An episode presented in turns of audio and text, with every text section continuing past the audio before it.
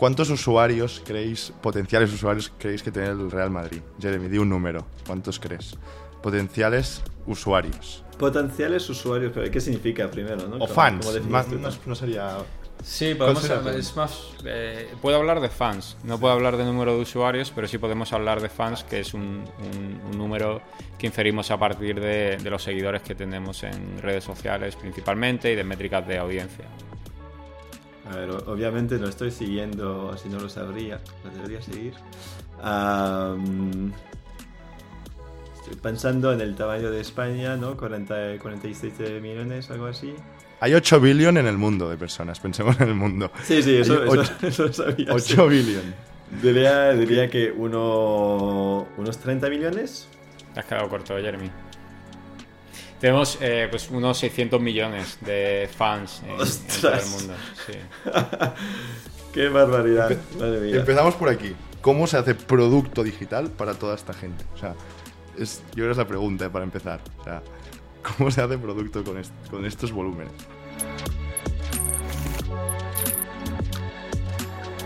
Hola, muy buenas a todos. Hoy estamos con Carlos Sánchez. ¿Qué tal, Carlos? ¿Qué tal, Dani? ¿Cómo estás?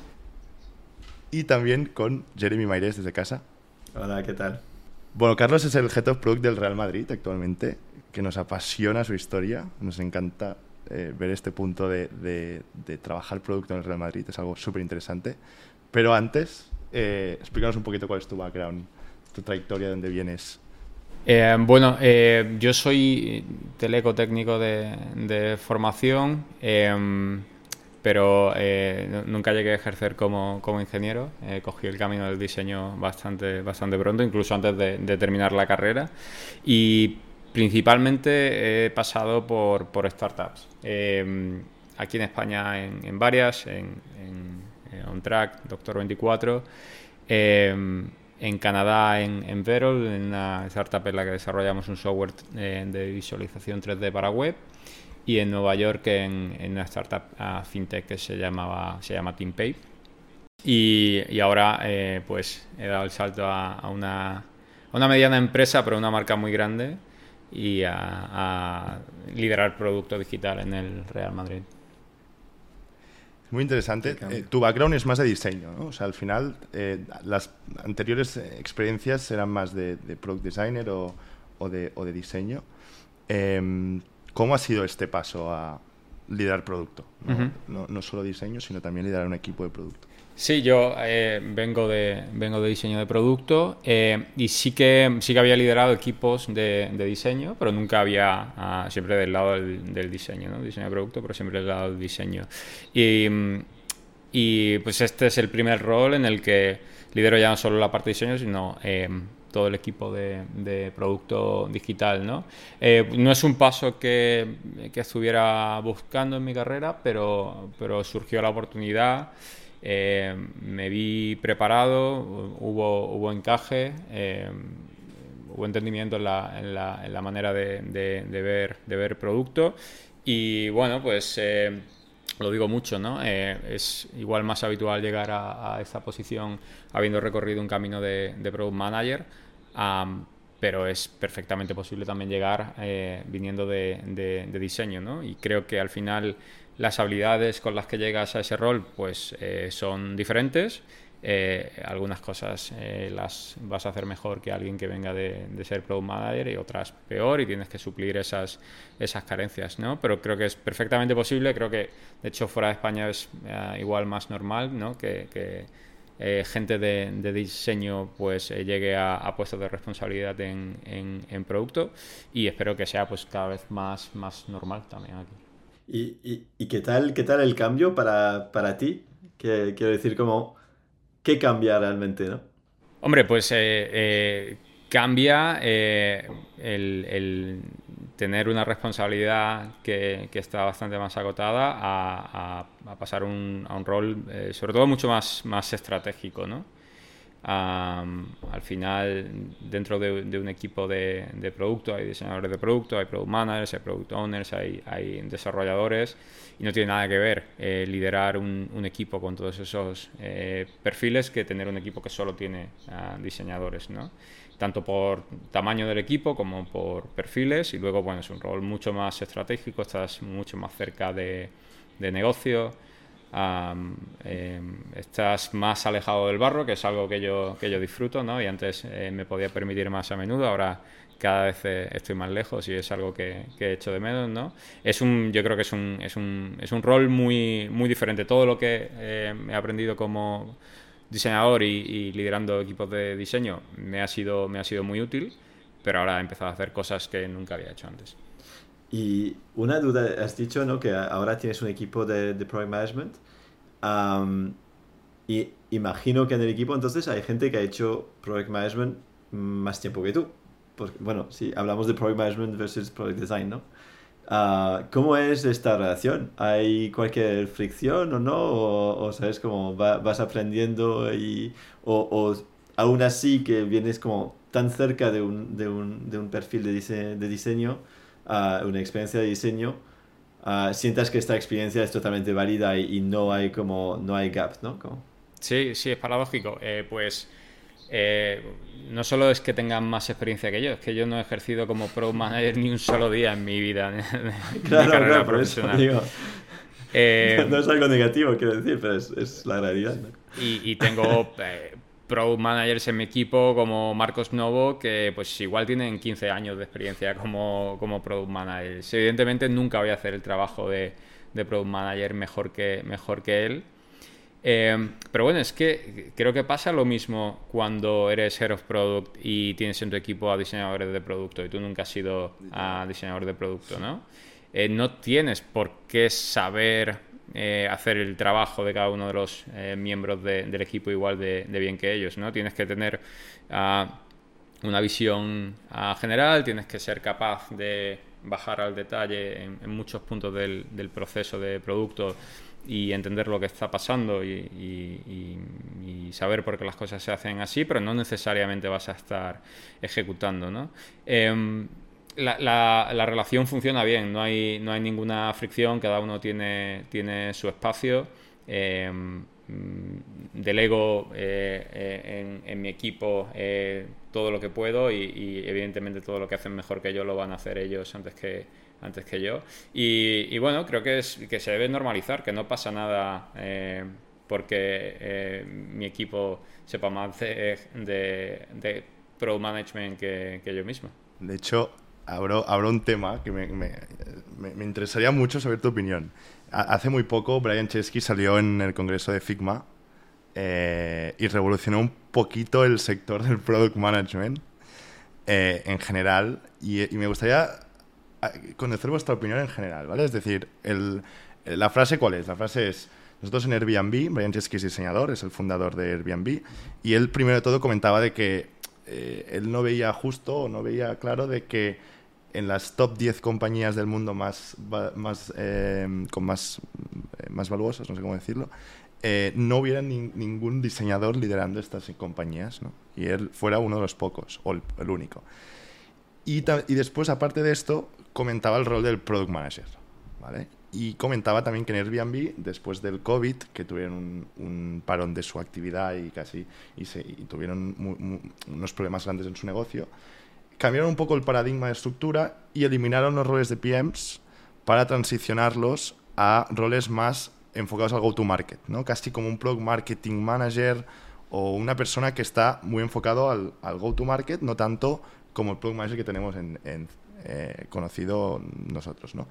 Y después, eh, eh, adicionalmente, comentaba el empoderamiento que, debería, que deberían tener las, las, organizaciones con el product designer, que muchas veces queda como un rol que no es estratégico, pero no debería ser así. Entonces, ¿qué opináis sobre... yo creo que no es una batalla product design versus product management, pero yo creo que sí que hay que hacer una reflexión de, de cómo veis vosotros el futuro de, de este sector. The designers are equal to the product managers. Actually, we got rid of the classic product management function. Apple didn't have it either. well, let's be careful. Hold on. We have, we, we have product marketers. We combined product management with product marketing, and we said that you can't develop products unless you know how to talk about the products. We made the team much smaller. We elevated design. By the way, I started thinking to myself, who's the product manager when you design a building? the architect. So we thought of designers very much as architects. Si, si, quieres, empiezo yo, Jeremy. Eh, bueno, en mi opinión, eh, puedes, puedes prescindir del, del, rol, pero no de las, de las funciones, ¿no? Al final, y eso varía mucho de una, de una empresa a otra, pero eh, al final estamos hablando de repartir el trabajo que tradicionalmente pues, pueden hacer product designers, product manager y product owner, ¿no? Eh, ese trabajo alguien lo tiene, lo tiene que hacer, ese trabajo es necesario. Eh, tienes organizaciones como Factorial en las que tienes Pro Makers, ¿no? que es un híbrido, creo, entre un Pro Manager y un Product Designer. Eh, tienes eh, muchas empresas eh, en las que no te puedes permitir tener un Product Owner y el Product Manager hace tanto el trabajo más estratégico como el, como el táctico. ¿no? entonces, bueno, yo creo que al final, siempre y cuando ese trabajo caiga en alguien, Uh, da igual uh, da igual cómo llames al, al, rol siempre y cuando quien esté en ese rol sepa, sepa cómo, cómo ejecutar ¿no? Uh, y dependiendo de cómo de horizontal sea va a poder cubrir más o menos yo creo que bueno tradicionalmente igual el rol de Pro Manager se, se ha entendido mal o, o, hay muchos sitios en los que solo por llevar el título Manager en el propio rol ya da a entender que como que está por un, un, escalón por encima de los, de los diseñadores, ¿no? Y de que es el, el jefe del equipo, cuando esto no tiene esto por qué ser así. Para mí, cuando tienes las dos figuras, un diseñador y un product manager, al final cubren, eh, aunque haya solapamiento en ciertos puntos, pero cubren pasos distintos del proceso de, de, de creación de producto. Esto, por ejemplo, en OnTrack lo teníamos ultra definido. Eh, qué fases eran responsabilidad del product manager y, y en qué fases se delegaba la batuta al, al, al diseñador de producto, ¿no? Y luego, eh, no, no, he oído la, la, entrevista, no he visto la entrevista eh, completa a Brian Chesky, pero eh, es un tema que, que, me parece interesante, ¿no? Yo, en mi experiencia y, en mi visión, creo que el rol de marketing es más traerte usuarios a la, puerta, ¿no? de, tu producto o ayudarte a, que los usuarios entiendan y, compren tu, producto, ¿no? Dependiendo del, producto digital, el, marketing es más o menos importante, pero no sé eh, un rol muy, muy de marketing si es un rol que es capaz, un perfil que es capaz de, de, de hacer producto, ¿no? De hacer producto de, de, cero. Al final es sumar otra fase más y veo muy complicado que un, un mismo perfil sea capaz de, de, de, diseñar, de hacer lo que hace un product manager, lo que hace un product owner y lo que hace un, un product marketer. ¿no? Así lo veo yo, pero me interesa también sí, sí. ver cómo, cómo, lo veis vosotros. Buenos puntos has tocado, ¿eh, Carlos? Dale, Jeremy. Complicado. Por, por una parte, me gusta mucho porque soy muy partidario de la autonomía en tu trabajo, ¿no? De al final coger la responsabilidad de, de 0 a 1 de algo que no estaba a hacerlo realidad y de tener este ownership realmente de um, de ser responsable por eso, porque te, te, te vas al detalle y, uh, y de hecho me, me, gusta muchísimo cuando desde diseño se puede coger este ownership, porque pienso que en muchas empresas diseño no funciona así uh, y, y, y, por desgracia. Um, y entonces es verdad que, que, muchas veces como la línea puede ser un poco complicada. Uh, pero es verdad que justo lo que y es un poco por eso que, que, que, pregunta también a Carlos, ¿no? Como cómo ha cambiado tu rol, porque es verdad que hay estando tanto tanto en el centrado en la experiencia de usuario, el usuario lo que te dice, etcétera, etcétera, cómo eso uh, te puede traer soluciones, cuáles son los problemas que tiene ahora. Solo este proceso pienso que se puede saltar bastante sencillo, ¿no? Como que hay muchas veces o tienes prisa y el user testing, el prototype testing o, el empathy test o lo que sea, te lo puedes saltar porque, porque tienes otras cosas que hacer y hay una set que falta por ahí, etcétera, etcétera, uh, cuando no se debería saltar. Y eso solo lo veo como la responsabilidad ya del, del product designer.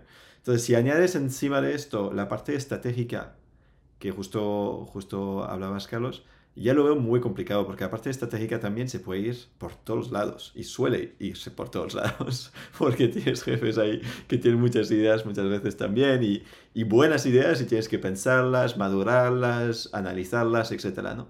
Um, así que es verdad que no veo yo un entorno donde pueda hacer eso o, donde eso funcionaría sin que realmente el Project Manager es solamente otra persona que no llamas el Project Manager. y, y, pienso que hay una trampa ahí y pienso que eso pasa muchísimo en startups pequeñas, que el Project Manager es el CEO y realmente no necesita Project Manager porque está súper encima de la estrategia y dónde tienen que ir las cosas. Ah, hasta un cierto punto donde tiene que hacer otras, otras cosas, o tiene que enfocar en, en hiring o ventas o, o, abrir nuevos países, etcétera, etcétera, ¿no? Ah, donde sí que entra un poco esta necesidad de, de tener a alguien encima de, la parte estratégica. así que eso es un poco mi duda porque eso suele pasar en startups pequeñitas y de una manera está muy bien porque sí que da mucha autonomía al maker, que sea un diseñador o tiene otra, otro nombre porque puede ser el primer ingeniero de la startup también, ¿no? Este rol de maker porque puede ir muy rápido, uh, porque tiene como mucho conocimiento del, del, dominio que, que, está atacando, etc. Y pienso que es algo que muchas empresas muy grandes están deseando volver a, este nivel, ¿no? Y entonces igual viene un poco de ahí a la decisión de Airbnb, no, no lo sé, no estoy ahí para, para comprobar, pero, pero pienso que es muy complicado porque a este tamaño, pues no puedes depender del CEO. Entonces, ¿de quién dependes? ¿no? Uh, depende muchísima de la estructura, la estructura de la organización que tienes. Uh, yo ya lo he hablado en, en varias entrevistas que tenemos que, que me encanta un poco la idea de que el rol de producto no tienes que ser project manager, porque realmente al final tienes business units donde el líder en startup de tecnología debería tener esta mente de tecnología y, uh, y esta visión estratégica de su dominio. Uh, pero que, que, se llama VP of Product o VP of Sales o VP of Marketing no me importa tanto, o VP of Acquisition o VP of Retention o cualquier nombre que sea, ¿no? Uh, entonces, en estos casos, igual, por ejemplo, no me molestaría tanto. Luego hay que ver los ratios ¿no? entre los equipos y, y, quién está pensando en, a cuánto, en cuántos problemas de estratégicos a la vez, etcétera, etcétera. Pero sí que en la parte al final, entonces eso es un poco donde tengo las dudas, ¿no? Pero, pero también tengo fe que hay algo ahí interesante. Y, uh, y, y la parte como positiva es que igual en muchas compañías lo que ves es que project, el project manager tiene este, este espacio de project, de estar un poco micromanagement, etcétera, decir a todo el mundo lo que tienen que hacer. Y, uh, y de nuevo, empiezas por pequeño, si empiezas bien y que tienes una cultura donde eso no pasa, está bien, pero cuando ya tienes 30 equipos o no sé cuánto tendrá Airbnb, 200, asegurarse que eso pasa a escala puede, puede ser súper complicado, imagino con el remoto todavía más. Ah, eh, y, entiendo que Airbnb es totalmente remoto hoy en día. Hmm. Y, ahí, ahí, perdón, Jeremy, has abierto otro melón que es la diferencia entre Project Manager y Product Manager, ¿no? sí, que, personalmente pienso que no tiene nada que ver, pero, pero que en muchos casos al final el Manager no hace su trabajo porque hay otra, otra persona realmente que está haciendo el trabajo estratégico de entender el problema que vale la pena atacar. Y, y, el project manager se, se, queda en el ejecutor de voy a decir a la gente lo que tiene que hacer que realmente no es necesario en muchísimos casos, eso, eso tengo la certeza. Y en este caso, pues quitar este, este puesto, yo lo veo totalmente positivo para la compañía y para el equipo. Yo pienso que todo el mundo va a disfrutar mucho más, si, si realmente eso es lo que intenta hacer, ¿no? Pero me sorprende también un poco porque al final Project Management en Airbnb ha tenido mucho, mucha fama de hacer las cosas bien. Entonces, es justo sorprendería un poco que, que, sería por, por, este lado, ¿no? Y, a mí también. Dale, perdón, perdón. Y luego sobre marketing. Uh, al final, Airbnb es un marketplace, tiene ambos sitios, etcétera, ¿no? Pero hay una parte de realmente entre poner el usuario en el centro y, te, y, la definición per se de marketing, de cuál es tu market, el gap es, es pequeñito, ¿no? ¿Sabes? Al final entre, entre entender los keywords, los volúmenes de keywords que la gente está buscando, el cost per click de, diferentes keywords, de los nichos que existen en el mercado, etcétera, que es, eso sería como marketing puro y duro, ¿no? Con bastante técnico además. Pero entre eso y, conocer tus usuarios y conocer los segmentos que tienes y, si quieres las personas, si queremos hablar de personas, pero realmente, bueno, la gente que viene a tu plataforma, tampoco hay un gap demasiado grande. Y igual el move es un poco más, quiero empoderar a Product Marketing, ¿no? Más que quiero quitar Product Management. Y que yo pienso que la clave de, de Product Management es entender estos segmentos mucho mejor y pasar mucho más tiempo a entender de dónde viene la gente, cuál es, qué está buscando, porque qué está buscando refleja la pregunta que se está preguntando cuando llega a tu web. Um, y que eso es, un, es una hipótesis interesante, a lo menos. O sea, y va, va, mucho en growth y temas de growth, y growth marketing, growth and product, etcétera, etcétera. Así que eso, esa es mi opinión bastante larga. Buen melón, hemos Buen melón, buen melón. Sí. buen melón. Y, y, ni he visto la entrevista. Parece. Jeremy se ha, se ha calentado. Se ha calentado. Eh, a mí me, me, gustaría también sacar otro punto sobre esta, esta, discusión y ya, si queréis, ya dejamos esta discusión y vamos más a, a entrevistar. Pero eh, el hecho de la escalabilidad, ¿vale? Porque la escalabilidad de equipos, eh, de producto. Pensando en que hay que encontrar product designers en este caso, que estén focalizados en la estrategia y también en el diseño y también cojan áreas que antes no cogían, es un poco irreal desde mi punto de vista. O sea, al final está muy bien, o sea, ojalá todas las empresas tuvieran solo un PD y un equipo de ingeniería que la persona de design fuera la mejor eh, persona de estrategia, la mejor diseñadora y encima entendiera el negocio y la tecnología. Y perfecto. que escriba código también. Y que escriba código. Esto es perfecto, pero es que esto no existe. O sea, no existe. O sea, eh, la realidad es que no existe. Entonces, este o sea, yo para mí esta discusión está guay, pero la veo como un poco utópica. O sea, no, no la veo realmente eh, real, ¿no? De decir, oye, los, una cosa que sí que es importante, que creo que me has comentado, es la parte de conocimiento del usuario, ¿vale? Que sí que es verdad que el PM, en teoría, sobre el papel es el que tiene que conocer más el usuario, ¿no? Eh, pero muchas veces no es así, y, en general no es así. O sea, el, el product designer conoce mejor al usuario normalmente que el, que el, product management, el product manager. Entonces, sí que es este punto clave, sí que tiene mucho más sentido de que hayan decisiones y hayan cosas que a, que a, nivel de estrategia interese mucho el conocimiento del usuario, uh -huh. por qué entra a la plataforma, cuál es el value prop, o sea, todo esto que Jeremy también creo que lo comentabas, ¿no? Entonces, aquí sí que veo un valor claro de empoderar a esta persona y, y, y, y que esté mucho más metida en la estrategia. No obstante, eh, volvemos a lo mismo, o sea, no lo veo muy chulo sobre el papel, pero no lo veo real. Eh, eh, sinceramente. Y en organizaciones más pequeñas, seguramente eh, el rol aquí es el product maker, el famoso product maker, pero es que un product maker, eh, no olvidemos que es un product maker, un product maker no es un product designer. O sea, un product maker es alguien que incluso sabe de código, sabe de diseño y sabe de negocio. Entonces, esto es realmente un product maker. No es un product designer ni un product manager, ¿sabes? Entonces, son dos cosas diferentes. Y un product maker, lo, yo lo, lo, lo o sea, no, lo pondría aquí porque otro, eh, seguimos en lo mismo. No es, una, no es un rol que yo creo que pueda escalar mucho. Eh, y, bueno, hay empresas que lo han hecho escalarlo. ¿eh? Payfit es un gran ejemplo, tenía este rol de Product Maker. Pero, pero bueno, mm, en cada caso es diferente. Y bueno, esta era un poco la reflexión. Yo creo que es, complicado. Yo soy un Product Maker cuando me hago mis cositas pequeñitas, ¿no? Y hago todo. Hago el diseño, hago el producto, hago el desarrollo pero claro, cuando la cosa empieza a ponerse seria y hablas de resolver problemas muy complejos en empresas grandes, con usuarios con problemáticas complejas de, de, entender, pues ya empiezan a, empiezas a patinar y se te empiezan a escapar cosas, ¿no? Y tienes que centrarte un poco en lo que mejor sabes, sabes hacer. Hablando de empresas grandes, el Real Madrid, que me gustaría, me gustaría preguntar por dónde estás ahora. Uh, antes lo estábamos hablando con Carlos. ¿Cuántos usuarios creéis, potenciales usuarios creéis que tiene el Real Madrid? Jeremy, di un número. ¿Cuántos crees?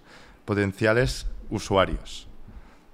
Potenciales usuarios, pero ¿qué significa primero? ¿no? O fans. Más, no, no, sería...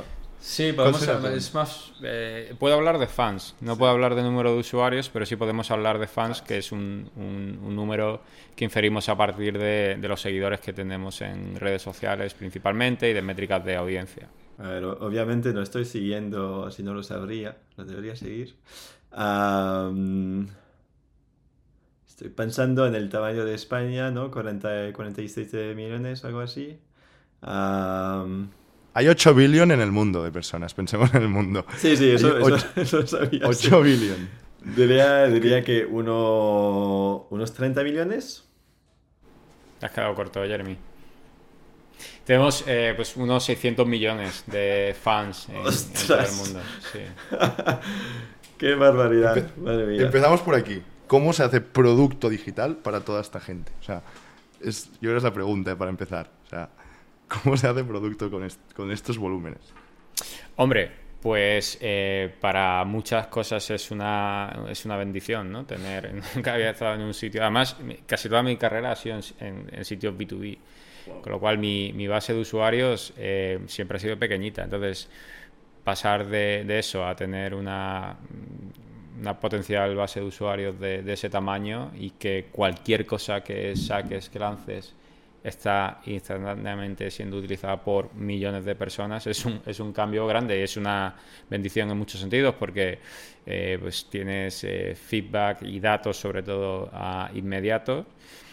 Fíjate, ah, tiene es una base de, de- de usuarios tan grande que eh, el, el feedback cuantitativo es bastante más importante que el Cualitativo. cual- que cualitativo, que es justo al revés de, de cómo eh, mm, había funcionado para mí en otros, en otros sitios. Hay tantos usuarios, son tan diferentes, eh, cambian tanto por país, eh, hay tantos arquetipos de, de- de usuario diferente, que hablar con 10 usuarios es irrelevante. Es irre- no es una muestra significativa, no es una muestra representativa de, de absolutamente nada. ¿no? Entonces, eh, tienes que apoyarte mucho más en, en- en los datos que, que- que en, que en feedback concreto. Es súper interesante. O sea, el reto a mí me parece brutal. Y además sí, entiendo que, bueno, cada... De los 600 millones, imagino que todo, no, no todo el mundo e- es un hardcore fan, pero, pero sí que tienes una buena base de, de lo que se llaman, de, hecho, ultras, ¿no? De gente que está muy, muy, muy involucrado y que lo vive a muerte, ¿no? Sí, sí, son, bueno, al final el fútbol mueve muchas pasiones y son fans eh, muy, muy pasionales, eh, tanto para lo bueno como para, para lo malo. Fíjate, eh, son fans que, que quieren tanto a esa, esa marca y, a- y al equipo que, muchas veces son usuarios más comprensivos que, usuarios en, otros, en otros ámbitos. ¿eh? Ah, porque, bueno, al final es, te, ven casi como alguien de la, de la, de la familia, ¿no? Ah, intentan ayudarte. No es una, una relación tan tra- transaccional, ¿no? Es una relación como mucho más emocional. Eh, y bueno, cuando tienen que darte feedback negativo te lo, te lo dan y también son muy, muy pasionales. Pero una cosa que a mí me ha sorprendido es que en realidad eh, son bastante, en general, bastante más comprensivos de lo que, de lo que yo pensaban y que muchas veces con, con poco que le des te lo agradecen muchísimo. ¿Y, y cómo, se, cómo se aprovecha en, en los procesos de producto para Andai? Bueno, al final... eh, ¿Cómo se capta todo este feedback, no? O cómo se aprovecha el usuario. Sí, al final tenemos, eh, interactuamos con, usuarios a través de, muchos canales, ¿no? Eh, nuestro funnel empieza con, sobre todo con los usuarios que tenemos en redes sociales, ¿no? Que, pues, sumándolos todos calculamos que son unos 600 millones, ¿no?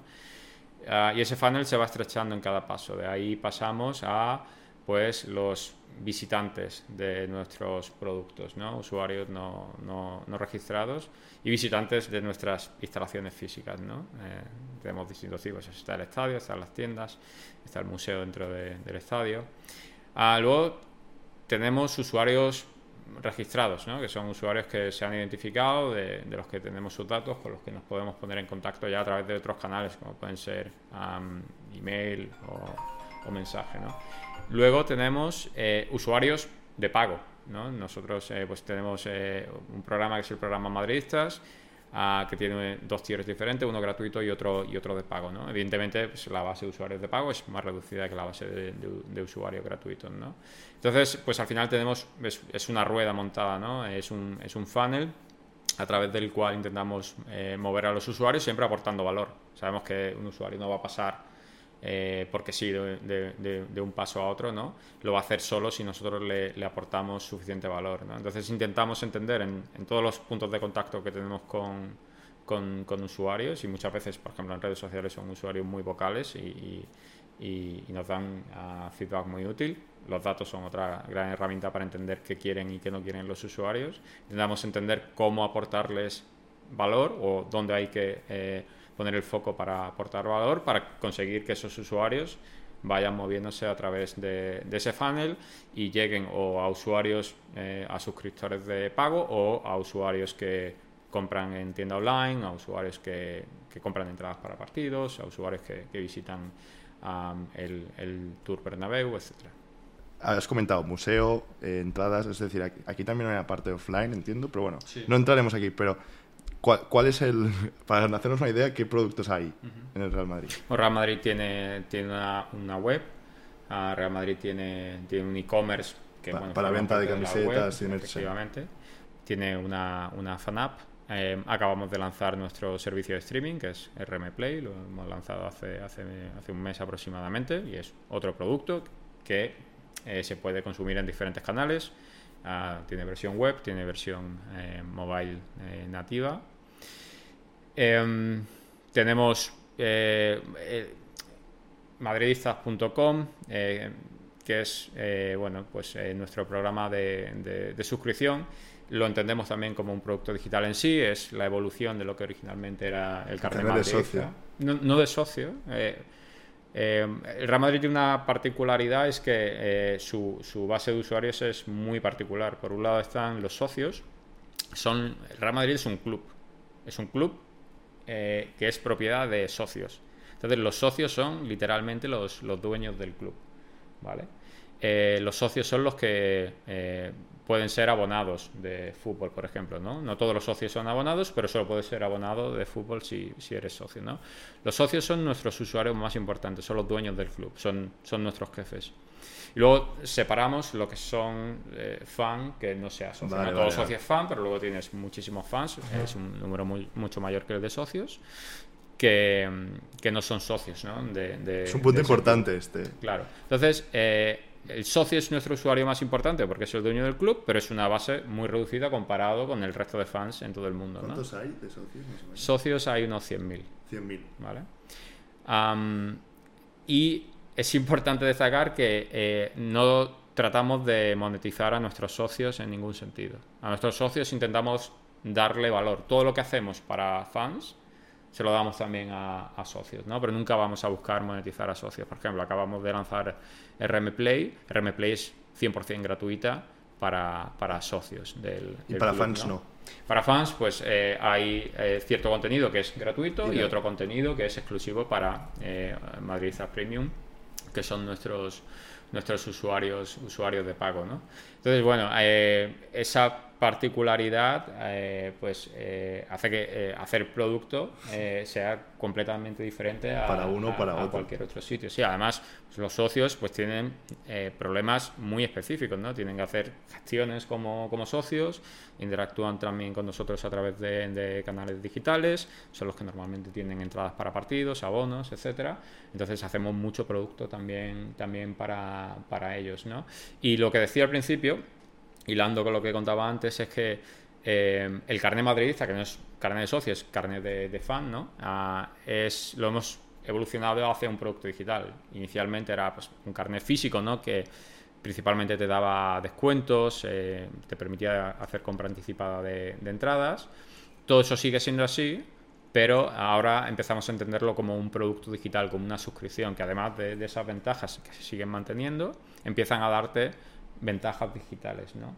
Eh, no vendemos, por ejemplo, RM Play, que es nuestro servicio de streaming, como un producto aparte, lo vendemos como un beneficio de ser madridista premium. ¿vale? Nosotros solo vendemos un producto, que es madridista premium. Ahí va incluido. ¿Qué es el carnet? ¿Es el carnet este? Bueno, el carnet, sí. Eh, eh, tanto los madridistas como los madridistas premium tienen un carnet. Los madridistas tienen un carnet digital que puedes llevar en, el wallet de, de tu móvil.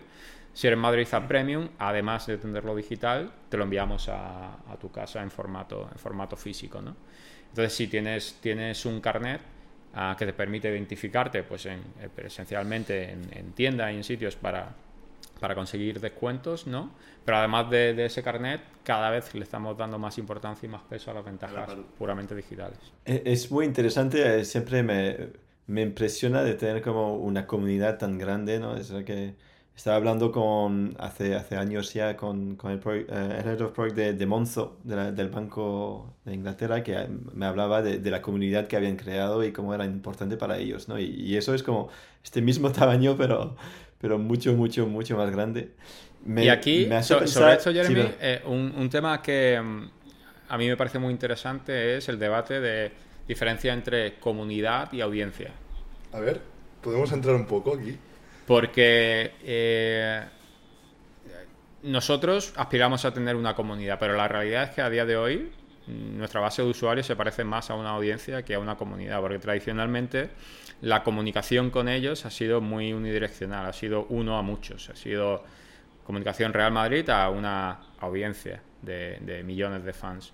Pero luego, eh, cuando esos fans interactúan entre ellos, no interactúan normalmente en nuestros espacios, en los espacios que nosotros proporcionamos. Interactúan eh, de manera autoorganizada casi, ¿no? En, en peñas, en, en, en, foros de internet, Telegram, en redes sí. sociales, etcétera, ¿no?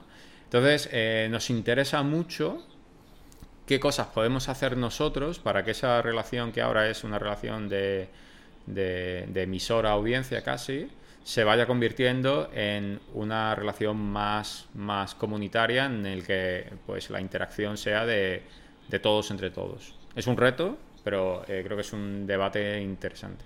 Sí, sí, sí, sí, totalmente. Y, y pienso que hay, hay mucho valor que, que dar por, por, ahí también, porque al final tú puedes integrar verticalmente este feedback y, y, y traer valor de una manera como muy, muy automática. Una duda ahí es al final tener los socios y tener los fans y esta audiencia como mucho más uh, grande, ya has dicho, los socios tienen todo incluido, entonces no hay un no hay realmente como un objetivo financiero en traer todos estos productos digital a, ellos, o, o, o, quizás indirecto, pero no directo, ¿no? Eso significa que dos cosas. Que los early adopters, realmente, que la gente que está ahí esperando las features o que, que se van primero, son los socios o no tiene que ser. Y luego, segundo, eso impacta,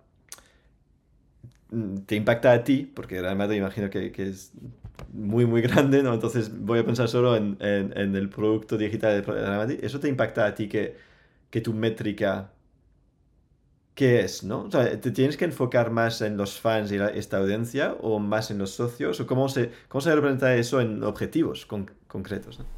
Es, es, un equilibrio eh, difícil de, de, conseguir, ¿no?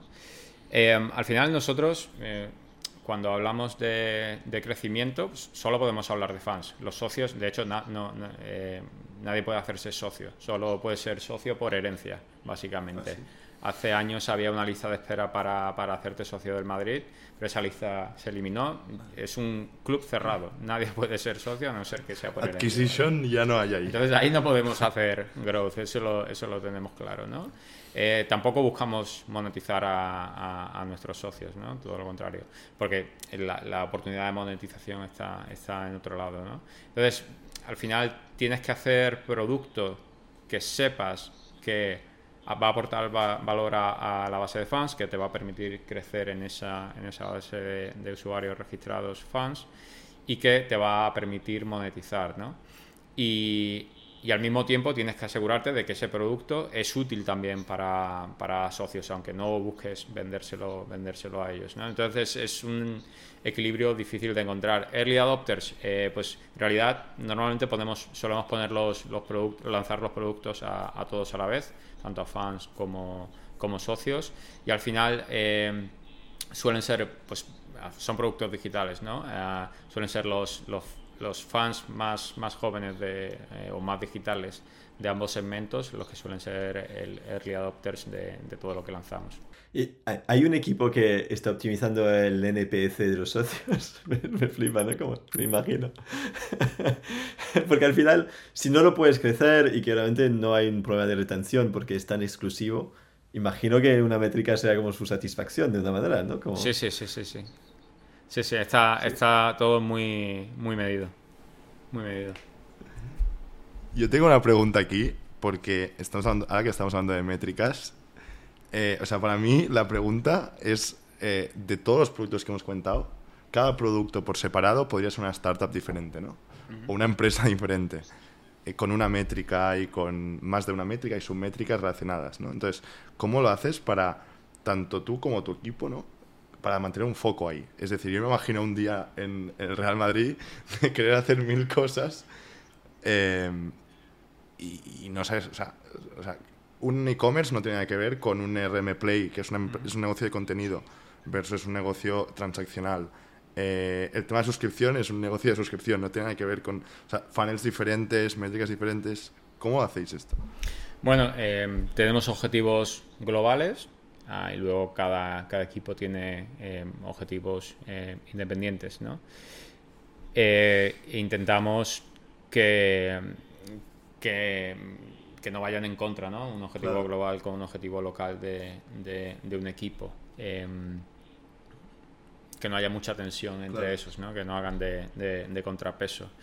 Em, y bueno, eh, funciona de esa manera. Nos organizamos en, en squads, hay equipos que pueden, eh, normalmente todos los equipos contribuyen a los, a los eh, objetivos más, más globales y luego cada uno tiene los suyos, de los que son totalmente dueños y hacen lo que tengan que hacer dentro de su parcela para intentar conseguir esos, esos objetivos. Es, es complejo, y requiere que todas las piezas estén conectadas, que eh, es uno de los principales retos que tenemos, eh, conectar todo, ¿no? Porque eh, tradicionalmente ha sido un ecosistema de producto muy fragmentado, eso ha pasado en todos los, los, clubes deportivos y de fútbol. Históricamente los productos digitales no eran una parte core del negocio, ¿no? Pero cuando quieres empezar a transformarte o pasar de ser solo un club deportivo a también una empresa de entretenimiento, los productos digitales empiezan a cobrar más importancia, el contenido empieza a cobrar más importancia, ¿no? Entonces ya no te vale eh, tener un ecosistema fragmentado de una web por allí, una app por allí, ¿no? Y cosas que, eh, productos que hagan exactamente lo mismo, ¿no? Tienes que empezar a entender qué problemas o qué oportunidades quiere atacar cada producto, cómo conectan unos con otros. Eh, una de las primeras cosas que lanzamos nosotros desde que yo estoy en el club, ah, fue un, single sign-on, un, método de identificación único para todos los tipos de usuarios que tenemos, que ya os he comentado que, son, son muchos. ¿no? Eh, tenemos socios, tenemos madridistas, tenemos madridistas premium, tenemos madridistas junior, que no los he mencionado, pero también tenemos empleados. Eh, y hasta hace no mucho, cada uno de esos usuarios se, se logueaba o se identificaba en un sitio diferente. Ahora es una única puerta a través de, lo de la cual entran todos, ¿no? Y, y hacemos que, que, los productos sean diferentes en función de quién seas, ¿no? Te reconocemos y te damos lo que tú necesites eh, en función de quién seas. Es, es, un punto brutal este, que no había pensado, de qué, qué, harías el primer día ahí, ¿no? Y es el punto, o sea, lo primero unificar todo los, la clase de users, porque muchas veces también yo, yo pienso, ¿no? Como fan, imagínate que yo fuera un fan del Real Madrid, eh, yo entro a, algún producto del Real Madrid y muchas veces no sé ni lo que quiero, ¿no? Puede pasar de me he registrado en algún lado y tal, pero un, unique sign-in es muy clave. O sea, lo veo, lo veo súper top. Y, nosotros al final entendemos los productos como canales a través de los cuales podemos entregar contenido a fans, vender cosas, como camisetas o, o entradas, o productos que mejoran una experiencia física. Y eso va a empezar a cobrar más importancia con el, con el nuevo estadio, ¿no? Pues, al final, otra de las cosas que a mí me pareció muy interesante de trabajar en un sitio como el Real Madrid es que tocas experiencia física y, puedes jugar con capas digitales que ayuden a mejorar esa, esa experiencia física, ¿no? Y vamos a tener un estadio que es un sitio, va a ser un, bueno, es un sitio único em, en el que va a haber oportunidades para hacer cosas muy guays. Jeremy lo conoce bien también, porque trabaja, trabaja al lado del Bernabéu. tenía, tenía justo, estaba pensando en, en, esta parte de, del estadio, que al final el estadio, pues aunque lo están renovando ahora mismo, tiene, tiene sus plazas y no puedes crecer este, este, esta comunidad hasta ad eterna. y me hizo pensar en el Vision Pro ah, de Apple, ¿no? que justo en, en la demo Ah, veías que podías asistir como a un, a un partido de, de, baloncesto, como si estabas aquí, aquí el frente, en el frente. ¿no? Ah, ¿Eso lo vamos a ver? ¿Eso es real? ¿Eso estás, estás trabajando en esto? Secreto. Es secreto, no se puede decir esto. Em, bueno, ¿sabes qué pasa? Al final estamos muy atentos ¿no? a, toda tecnología nueva que, sale y, lo seguimos de, de, cerca y muy abiertos a experimentar con cosas muy diferentes. La realidad es que al final las necesidades de los fans van suelen ir por otro lado, ¿no? Eh, suelen necesitar cosas que se resuelven con productos mucho más simples, al menos en la fase en la que, en la que, estamos, en la que estamos ahora. ¿no? Entonces tenemos mucho el foco en, resolver esos problemas más, más, más básicos. Eh, Em, tiene mucho más sentido que nos centremos en Con las tarjetas o lo que comentabas. ejemplo, y que demos contenido a través de una plataforma de, streaming que siempre se va a adoptar antes que contenido que solo puedes usar en un dispositivo que cuesta 3.500 dólares, ¿no? Entonces, em, aunque hacemos mm, transformación digital y tratamos de, de estar muy pendientes de innovaciones, casi todo el foco lo tenemos en cosas bastante más mundanas, por decirlo de alguna manera. Sí, sí, es, es, un primer paso, pero es verdad que como decías, que al final muchos clubs no, no, han puesto el digital como core. Es verdad que hay oportunidades muy tochas como, como, esa, ¿no? Donde ves un futuro como muy, muy increíble ahí. Y, y en, en, esta duda, Ari, de cómo, cómo ayudar a, a la gente con esta, estas tareas más, más mundanas, ¿no? Um, ¿qué suele ser? Al final, ¿cuáles son los productos más importantes? Porque yo, de dónde viene la pregunta, igual ayuda, es que al final la gente quiere ver fútbol, ¿no?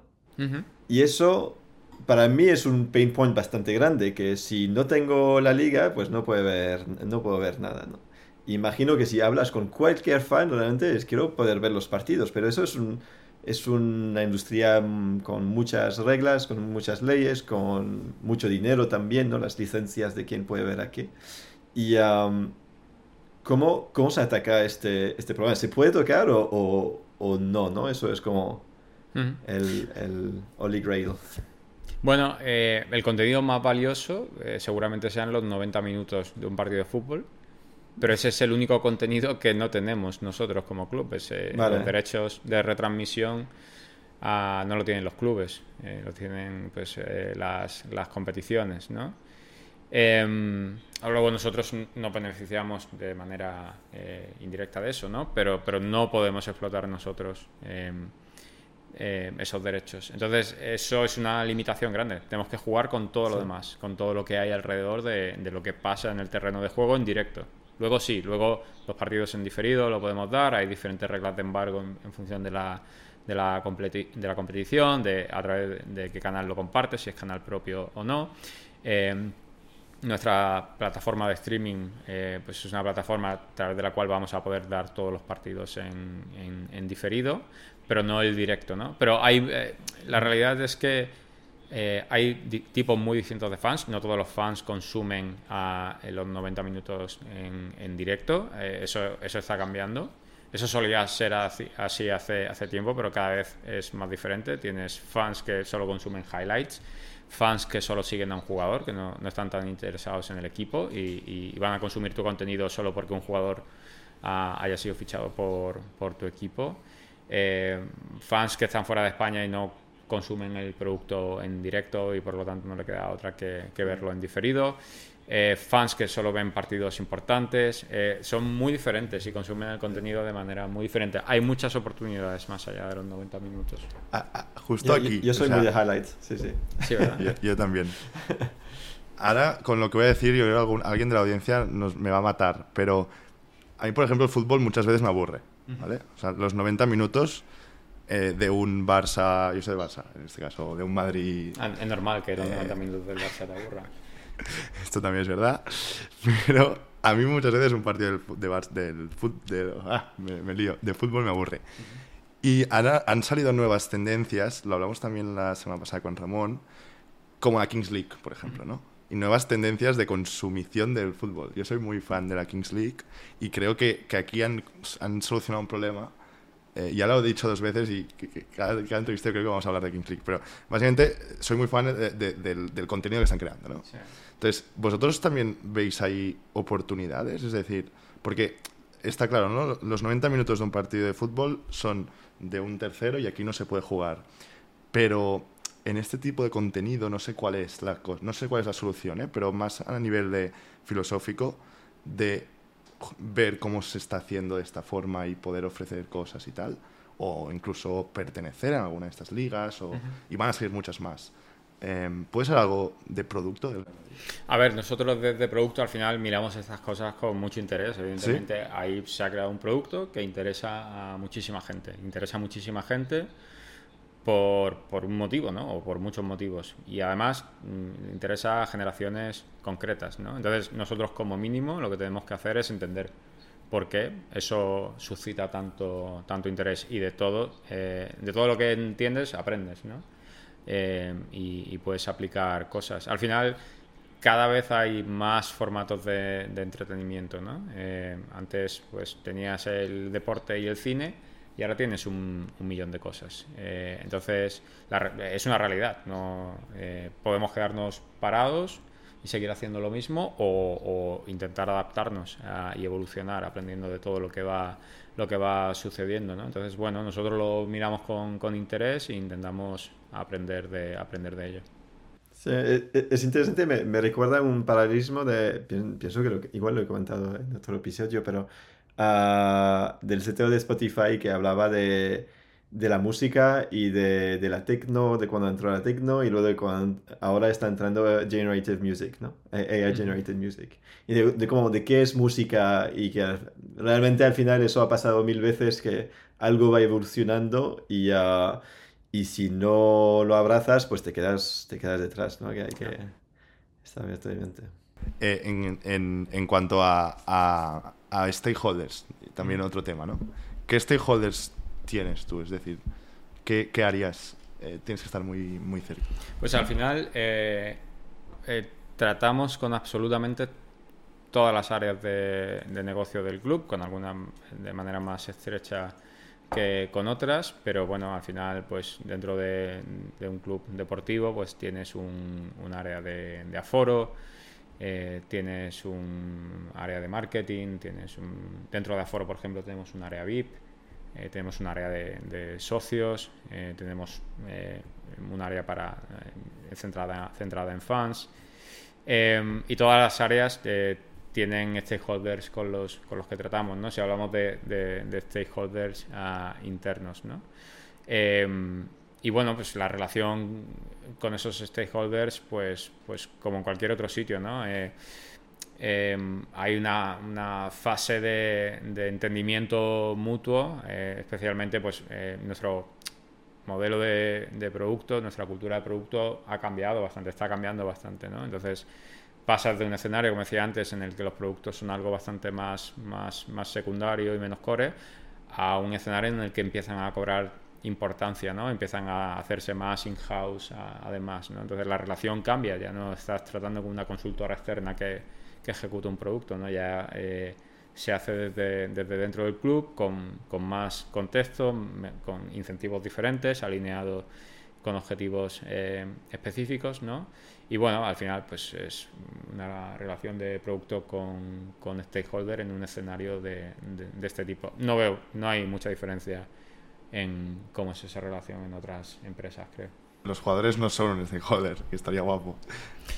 No, no, lo, no consideraría a los jugadores eh, O la parte más deportiva, o sea, no falta de jugadores.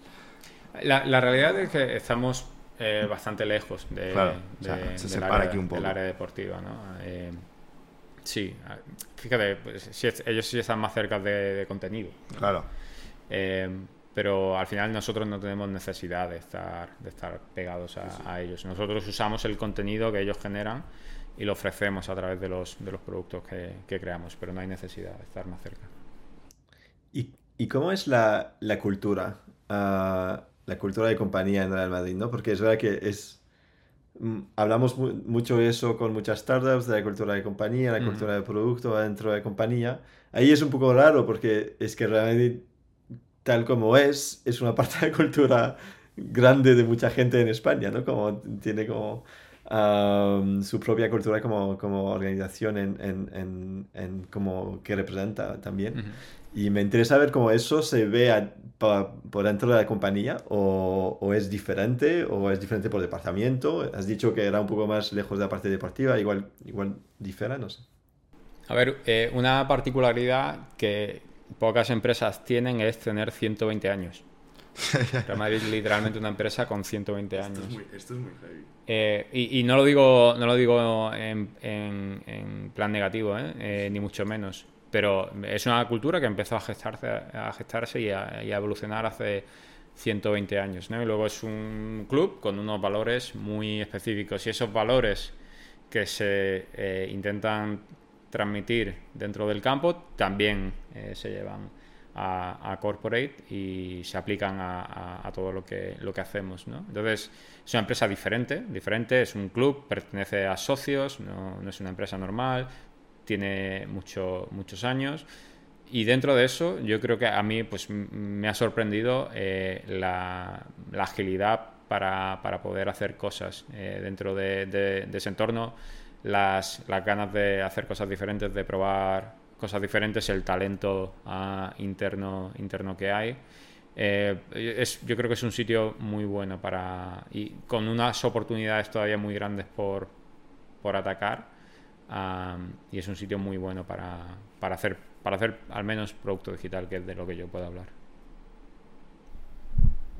Cu- ¿Cuál es, ¿Cuál es la visión de producto? ¿O cuál crees que puede ser una visión de producto del Real Madrid? Es decir, ¿dónde, dónde ves que a nivel más producto, eh?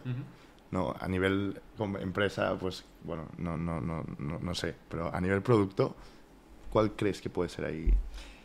Lo, lo que decía antes, al final la visión, ya no solo del Real Madrid, eh, de, de muchos clubes de fútbol y clubes deportivos en general, es pasar de un modelo en el que eh, tu único objetivo era Ganar ganar, partidos. partidos. y títulos a eh, empezar a eh, ser, además de eso, también una empresa de entretenimiento. Es decir, empiezas ya a competir no solo con otros clubes, empiezas a competir con gente como, como Netflix, por ejemplo. Son los que compiten por la atención de, de- de tus usuarios, ¿no? Entonces, eh, la, la visión de producto eh, va alineada con, con cubrir eso, con ayudar en esa evolución. Y os comentaba antes también los tipos de productos que tenemos, ¿no? Canales a través de los cuales entregamos contenido, canales a través de los cuales vendemos cosas y productos a través de los cuales intentamos mejorar experiencias físicas, ¿no? Y hacemos esos tres tipos de productos, pero siempre alineados con, con esa, con esa visión. Es, eh, o sea, este cambio de, de ir al entretenimiento es muy clave y creo que es, o sea, es el punto, Sí, el sí. punto de, de la entrevista, yo creo. Ya acabando, ya llevamos casi una hora. Em, dos últimas preguntas. La, la penúltima, ¿con qué- ¿cómo te inspiras tú, eh, Carlos? ¿Cuál es tu fuente de inspiración? Pues mira, eh, suelo consumir poco contenido directamente relacionado con diseño o producto. Vale. Eh, me suelo acercar de una manera más tangencial a, a esto. Em, consumo eh, libros pues, sobre o, o podcasts o newsletters sobre tecnología, ciencia, economía. Em, me- me, me suele cansar, ¿no? El, el salir de estar haciendo producto todo el día e incluso mm, el poner, usar los fines de semana para hacer side projects que no dejan de ser productos siempre y, y además de eso seguir consumiendo información sobre producto. Entonces intento complementar con consumir, ya os digo, cosas no tan directamente relacionadas de las cuales también eh, acabas aprendiendo, ¿no? Y, y acabas, eh, si lees eh, sobre psicología, sobre economía, son cosas que luego te puedes traer al terreno de, de producto y, y- y aplicarlas también, ¿no? Entonces, bueno, no sé. Eh, si hablamos de, de podcast, por ejemplo, yo creo que ahora mismo mi, mi podcast favorito es un podcast de ciencia que se llama Unexplainable. Eh, No lo conozco. Que, No, bueno, me lo apunto. Toca, cada capítulo tocan un, De ciencia. de ciencia, un tema de- del que se acaba de descubrir algo, algo interesante, ¿no? Eh, y intentan profundizar un poco sobre ello y, y explicarlo para todos los públicos y, y que lo, Qué bueno. lo entendamos eh, los que no tenemos una base científica. No sé, eh, pensando en podcast en español, me viene a la mente me Capital de Joan Tubau, Kaizen de Jaime Rodríguez de Santiago, Nada que Perder también de, de, Jaime Recuenco y, y Cris Carrascosa. newsletters. Eh, Onos de Máximo Gavete, seguramente sea mi, newsletter de, diseño favorita. Ahí, ese sí, ese es el contenido de diseño que no me pierdo, no me pierdo nunca. Me encanta. Eh, Superfluor de Iván Leal también me gusta mucho. Eh, y no sé, luego pues libros, con, mezclo, eh, intento compaginar ficción con, con, ensayo, también consumo últimamente mucho, mucho audiolibro. Solo leer en, en papel la, la ficción y consumir en audiolibro la, no ficción. Y, ver, ver partidos del Real Madrid también. ¿Los ves todos? Eh, no, no los veo todos, no los veo todos. Pero bueno, veo, veo, veo los importantes. Y consumo no solo fútbol, también consumo baloncesto. Al final, en, el Real Madrid no solo somos fútbol masculino, somos baloncesto, somos fútbol eh, femenino, somos, somos cantera es virtualmente imposible consumir absolutamente, absolutamente todo, pero sí que intento estar muy al día y, soy fan del Real Madrid desde, desde, pequeño además, o sea que ya, ya, veía, ya veía bastante Real Madrid antes de, ser parte del club, ahora lo veo más incluso. Y me sorprende que no mencionas fotografía. Ah, eh. que, parece, puede, puede, parecer un poco creepy, pero yo te sigo desde mucho tiempo en, en Twitter y, uh, y, sé que haces ¿Ah, mucha fotografía. Sí. Pues sí, también es, mi, mi, principal hobby fuera del producto y el diseño, el hacer fotografía. Es algo que también he intentado convertir en, en, producto, ¿no? Y ah, pues hice un, libro de fotografía sobre Nueva York que, que concebí desde el principio como, como, un producto, físico en este caso, pero aplicando todas las cosas que, que sé de, de, producto y es un libro que funcionó muy bien a través de una campaña de crowdfunding con, con libros.com. Y sí, bueno, luego pues también consumo contenido relacionado con, con, fotografía. Eh, aquí pues mis intereses van cambiando, a veces me meto más en fotografía nocturna, pues ahora estoy más centrado en fotografía callejera, también he pasado por la fotografía de paisaje. Me gustan muchos tipos de, de fotografía y voy picoteando un poco de, de, cada uno de esos mundos, sin profundizar mucho. Al final no soy fotógrafo profesional, eh, es, un, es un hobby lo, es muy, Y Jeremy, lo seguías hace mucho, ¿eh? A Carlos. Era, pues era un fan. Sí, sí, tenemos mucha gente en común que nos, que, que, conocemos, pienso, y ya... Y cuando llegué a Madrid hace varios años ya me, no estaba en Twitter y la gente me decía, pues tienes que seguir a tal y tal y tal en Twitter. Y uno de ellos fue Choco Tweets. sí, este es el, lo vamos a poner por aquí. Es un seguimiento mutuo, ¿eh? No sé si te acordarás, Jeremy. Yo creo que la, la única vez que nos hemos visto en persona fue en una charla que diste en, en Job and Talent hace, cuando yo estaba en, en On Track. Y desde entonces ah, pues sí. estoy pendiente de, lo que, de lo que haces. pues sí, hace, hace unos cuantos años ya. Em, última pregunta. Un producto digital que te, que te guste, que te flipe. Estos productos que friqueas cuando sacan una nueva feature, un producto que digas, este es mi producto. Mira, eh, soy muy, muy fan de, Google Fotos. ¡Wow! Este nunca había salido, este producto. Eh, no, eh, porque creo que lo usas y es tan evidente, pero sin embargo,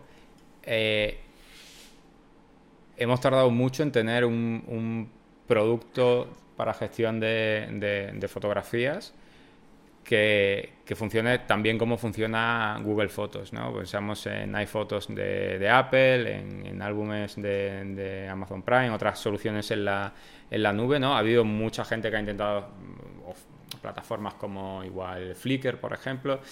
Ha, ha, habido muchas empresas que han intentado hacer productos en ese área para resolver pues, las necesidades que, que tenemos todos, que es, tenemos, hacemos fotografías a diario y eso se almacena en algún sitio y normalmente queremos eh, poder recuperarlas y consumirlas y encontrarlas. Eh, y ahora un producto como Google Photos hace que parezca como muy fácil de resolver ese problema, pero se ha tardado tanto en resolverlo que tan fácil no debería, no debería ser. ¿no? Entonces es un producto que, que creo que está muy bien resuelto, que además ah, te, soluciona unas necesidades básicas y luego sobre eso van añadiendo funcionalidad muy interesante mezclando eh, otras áreas en las que Google eh, investiga y, desarrolla, ¿no? Y pues estoy seguro de que ah, empezaremos a ver inteligencia artificial aplicada a tus, a, tus fotografías que ya, que tienes, ¿no? Sin hacer nada, se aporta valor a, o el contenido que tú tienes ahí crece, crece en valor porque de repente se, se abren nuevas posibilidades con lo que puedes hacer eh, sobre ello, ¿no? Entonces, yo lo destacaría como un producto bastante redondo. Y, y, sobre Google Photo es muy interesante porque una cosa específica, lo, uso también, una cosa específica que me flipa es, es el search. Es que puedes buscar sobre tus fotos y fue uno de los primeros a hacer eso bastante bien, que tú buscas texto sobre fotos. Cuando realmente, si lo piensas, hace 10 años parecía una locura. De textos que sobre tú puedes buscar textos sobre y, fotos. Y, y también eh, motivos en las fotos, es decir, puedes buscar fotos de árboles en tu colección fotos de perros y las vas, las vas a encontrar, funciona sorprendentemente bien. Claro, es al final aplican todo lo que, lo que eh, saben sobre, sobre buscadores a, otro producto, ¿no? Con lo cual tienes un producto de fotografía súper vitaminado, ¿no? Que hace un millón de cosas que otras empresas no pueden hacer. Yo no sé vosotros, tengo unas ganas de que salga BART, ya ha salido en Estados Unidos, pero en España, que aún, eh, aún no ha salido, pero puede revolucionar. Eh, no solo en esto, ¿eh? En, es Google, o sea, es Google quien lo está liderando. O sea, algo, algo bueno saldrá ahí. Sí, sí, bueno, se puede usar con, con VPN, ¿no? Eh, y, mm, lo he probado con VPN. Y sí, pues ahora mismo pues no parece que sea algo muy superior a ChatGPT, pero cuando Google empieza a mezclar, a, a cruzar líneas de trabajo, seguramente salgan cosas interesantes de ahí, cosas a las que no va a poder aspirar una empresa como, con, como OpenAI de manera tan inmediata, claro. Total, total. Pues chicos, creo que ya llevamos, ya llevamos bastante rato. Si queréis, una hora y siete minutos. Si queréis lo dejamos aquí. Y, nada, Carlos, muchísimas gracias por venir. Un placer. Espero que hayas estado bien. Y Muchas gracias, Carlos. ha sido súper interesante. Y es verdad que, que un producto muy interesante, muy sorprendente, con muchas cosas que tiene que, que tiene que tener una complejidad muy, muy interesante en el día a día. Igual, y ha sido un gusto hablar de producto con vosotros dos y aprender de vosotros. Y a la, a la Madrid. Bueno, no, no, no. Iba a decir a la Madrid, pero no. no dilo. A la Madrid para acabar el podcast. Hasta la semana que viene. Un abrazo.